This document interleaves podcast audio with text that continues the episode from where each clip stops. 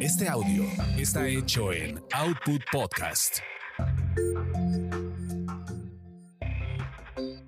Porque siempre tengamos en la mano una copa para beber. Salud.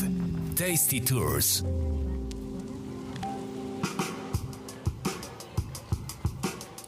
Hola, ¿qué tal? Bienvenidos a un episodio más de Tasty Tours.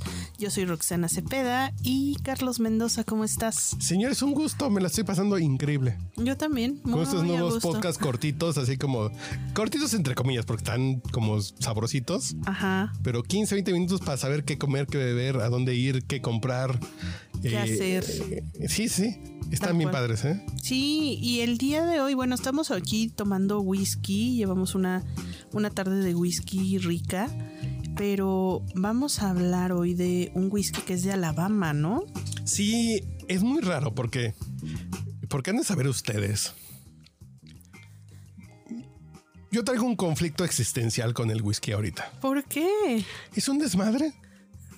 Bueno, como todo. que el bourbon, que el Tennessee Whiskey, que es Jack Daniels, que, que el Tennessee Bourbon, que es el de Bob Dylan. Y ahora se me topa un Alabama Style Whiskey. Ándale, pues, ¿y ese cómo Lo es? acabo de descubrir porque, pues ya sabes que uno que es borracho anda buscando qué beber, que valga la pena. Entonces, Y beber cosas nuevas también, ¿no? no, y buenas. Y dices, Que valgan la pena. dices, a ver, que hay cosas bien puntuadas que puedo comprar, que me alcanzan, ¿no? No un whisky japonés de 300 dólares, pues no me alcanza. Para que les miento. Digo, hay una madre que se llama Clyde, Clyde Mace, Alabama Style Whisky, que está muy bien puntuado siempre. Arriba de 90 puntos. Y dices, Pues órale. lo puedo probar. Puedo comprarlo. Y además, Alabama Whisky, ¿de qué se trata? ¿Se consideraría un bourbon? Técnicamente es un Alabama Whisky. Técnicamente es una, no es un bourbon.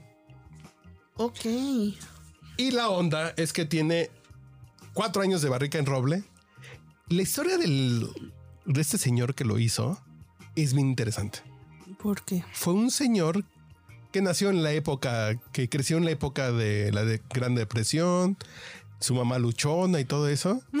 el, el cuate va a la Segunda Guerra Mundial, regresa con dos medallas de honor, con, Wow. una, con un corazón púrpura, porque lo hirieron en, en combate. Y, ¿Y qué hace cuando regresa? Porque como está herido, pues lo mandan de regreso. Pues ya vete. ya te curaste. ¿Qué ya hace? vas. Se pone a hacer alcohol ilegal. Mm, Se vuelve a hacer moonshiner, que es este alcohol ilegal gringo, casero. Y se pone a hacer alcohol ilegal, pues del 46 al, al 2, bueno, hasta el 90 que se muere. Entró al bote ocho meses Wow. por hacer alcohol Para ilegal. hacer alcohol ilegal. Pero, pero lo vendió. Técnicamente esta marca de Clyde Mays estuvo en el mercado del 46 al 2001 Ok. de manera ilegal. Después ya se volvió legal. ya después del 2001. O sea, no tiene mucho. Pero fue un señor que hizo alcohol legal 55 Toda su vida. años. Ok. Pero pues mira, para ser hoy, ilegal está muy rico. Pero hoy es la bebida oficial de Alabama. Es el licor oficial de Alabama. Ok, es como decir el Chapo después de 50 años, cuando ya sea ilegal lo que venda el Chapo, pues la droga oficial de México va a ser el, pues el perico, ¿no? Sí, o sea, ay, cabrón. Pues lo mismo pasó con este señor. Pero el señor tenía una receta secreta como el coronel Sanders en Kentucky Fried Chicken, Ajá, pero de whisky. que es a la barrica le mete eh, manzanas horneadas al final. Wow. Entonces le da esa onda como de refresquito de manzana, Sí, sí huele, ¿eh? pero cabrón.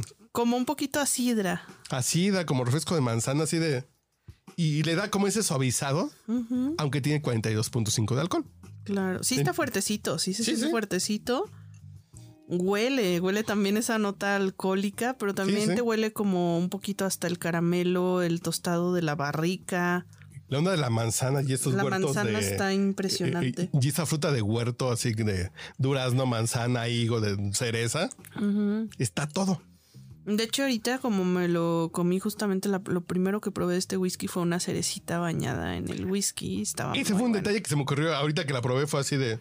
Porque en el mismo vaso habíamos tenido un old fashion. Ajá. Se quedó la cereza, fue así. Déjatela ahí. Ahorita nomás que se acomode. Sí. Y le quedó increíble. Sí, le quedó delicioso. En México no se consigue. Pero si alguien va. ¿Dónde lo compraste? En Las Vegas. En un súper que se llama Total Wine. Que es, un Es como un Disneylandia de alcohol. Es un Disneyland de alcohol. Hay pasillos de para el bourbon, hay pasillos para el chardonnay, pasillos para el pinot noir. Que aparte te venden las botellitas chiquitas, Además, ¿no? esa es una botella chiquita. Dije, no me alcanza, pues no puedo. No, además, ah, sí, sí, además de que no me alcanza porque soy emprendedor, el tema es, pues no las puedo pasar. Exacto. Dije, pues, pues me traigo botellitas chiquitas. Mm. Y me traje una botella y una botellita chiquita de Clyde Mays Alabama Whiskey Style, el normalito, de 85 proof, de 42% de alcohol, 42.5% de alcohol.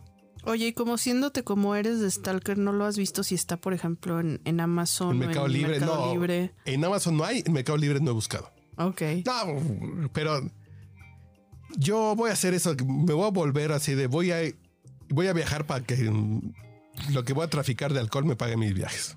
Muy ya, bien. ya lo tengo muy claro. Contacten arroba manchate en Twitter, arroba manchate 88 en Instagram. Nos ponemos de acuerdo qué quieren que les traiga. Soy tu dealer de alcohol. Ay, qué rico. Pues salud. Acompañamos este episodio con el whisky de su preferencia y si tienen oportunidad de ir a Estados Unidos, prueben este Alabama Whisky. Nos vemos.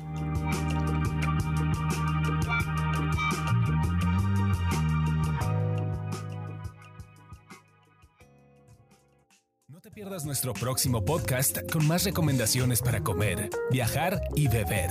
Síguenos en Tasty Tours MX en Facebook, Instagram y Twitter.